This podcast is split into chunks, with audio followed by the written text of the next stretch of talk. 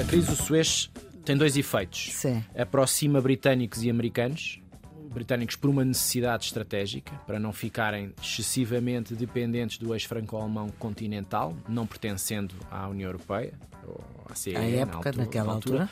E aproxima a Paris de Berlim. E é esta aproximação que também depois dá tração suficiente para os meses que antecedem o Tratado de Roma. Em Portanto, 57. são elementos exteriores à Europa, Uhum. de guerra e paz, digamos assim, que mais uma vez aceleram o processo de integração. Portanto, o processo de integração é profundamente marcado na sua origem Uhum. e nas suas fases iniciais por eh, dimensões geopolíticas externas ao continente europeu. Não, não- não deriva só da Segunda Guerra Mundial. Tem outros Sim. elementos, outros condimentos que forçam, mais uma vez, tá, o alinhamento entre vontades políticas fundamentais. Estamos com Bernardo Pires de Lima, é mestre em Relações Internacionais pela Universidade de Lusíada de Lisboa. A formação base é Ciência Política também na Lusíada. É investigador do IPRI, do Instituto de Português de Relações Internacionais da Universidade Nova de Lisboa, e fundou um grupo de reflexão sobre o futuro de Portugal com os nascidos pós 25 de Abril. Sem filiação partidária, é conselheiro político do Presidente da República e, além de estar muito presente na comunicação social, é aqui comentador da Antena 1 e da RTP para questões de política internacional, que domina. Tem mais de uma dezena de obras publicadas e recentemente atualizou o seu Putinlândia, que é um livro de 2016 que lhe valeu o Prémio Medeiros Ferreira, um entre vários. Bernardo Pires Lima, muito obrigada por ter aceitado este desafio do Serviço Público Bloco de Notas da Antena 1. É um programa que ajuda quem está nos últimos anos do secundário, mas também quem quer saber mais.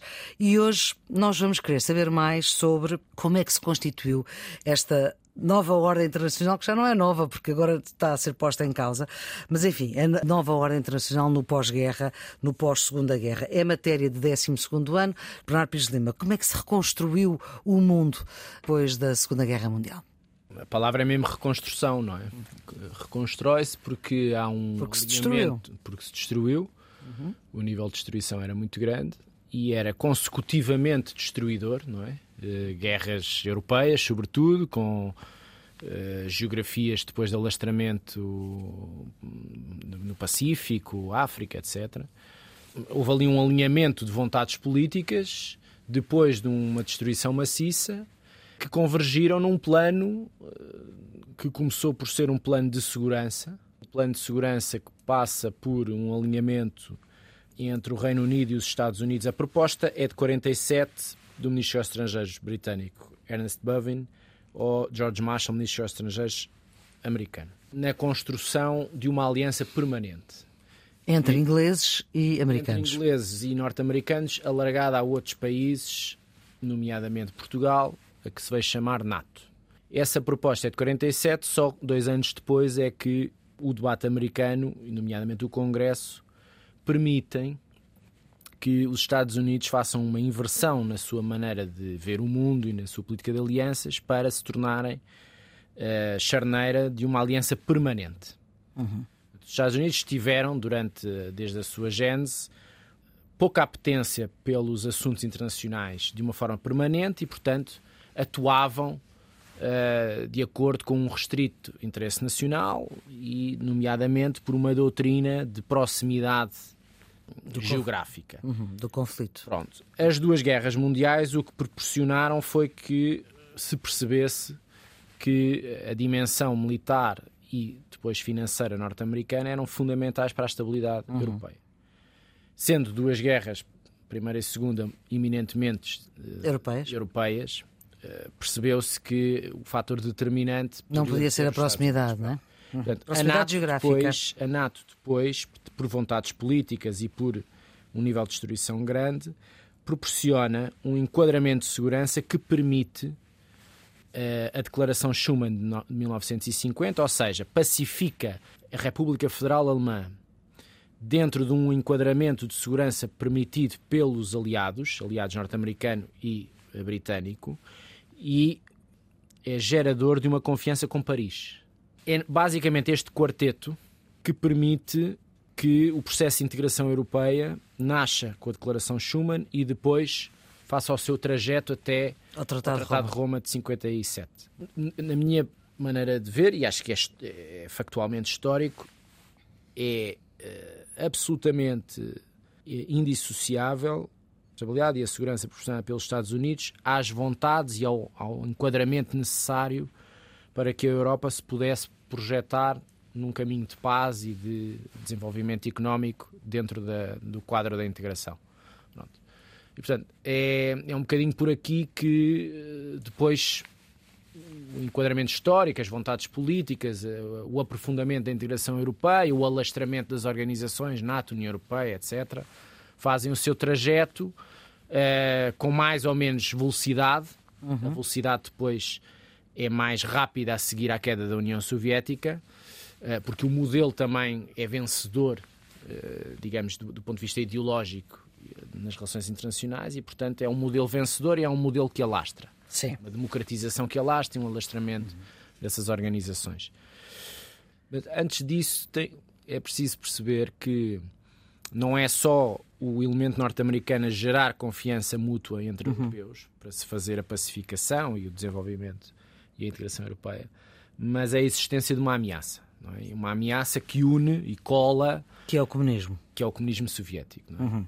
Isso é que determina depois eh, uma política externa americana ou um comportamento europeu mais ou menos maximalista ou mais ou menos retrativo em função das passadas também soviéticas no mundo. Não é? Uhum. Uh, e aí há presidentes americanos que têm uma, uma que são mais voluntaristas no, no plano militar e, e, até estratégico e outros que uh, se retraem mais e acham que a frente interna é mais uh, prioritária do que a frente externa e, portanto, a doutrina da contenção ao longo da Guerra Fria é menos explorada.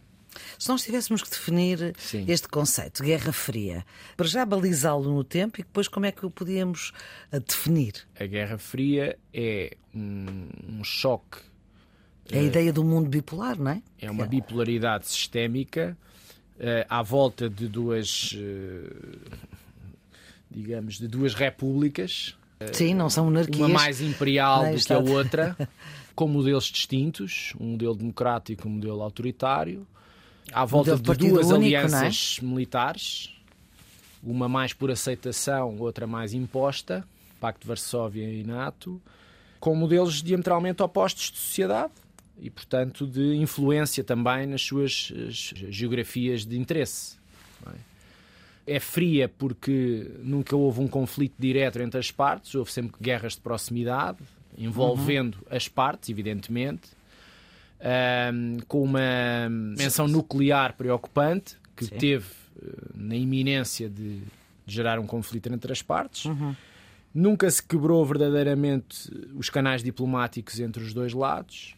E a partir de um certo momento, a bipolaridade eh, passa a, ter uma, um terceiro elemento e um terceiro elemento que, do ponto de vista estratégico, é gerado por uma certa dissonância, mas uma certa autonomia estratégica da China, uh, aproveitada pelo presidente Nixon, que, para tentar dividir um espaço comunista eh, mais alargado entre a União Soviética e a China, faz uma.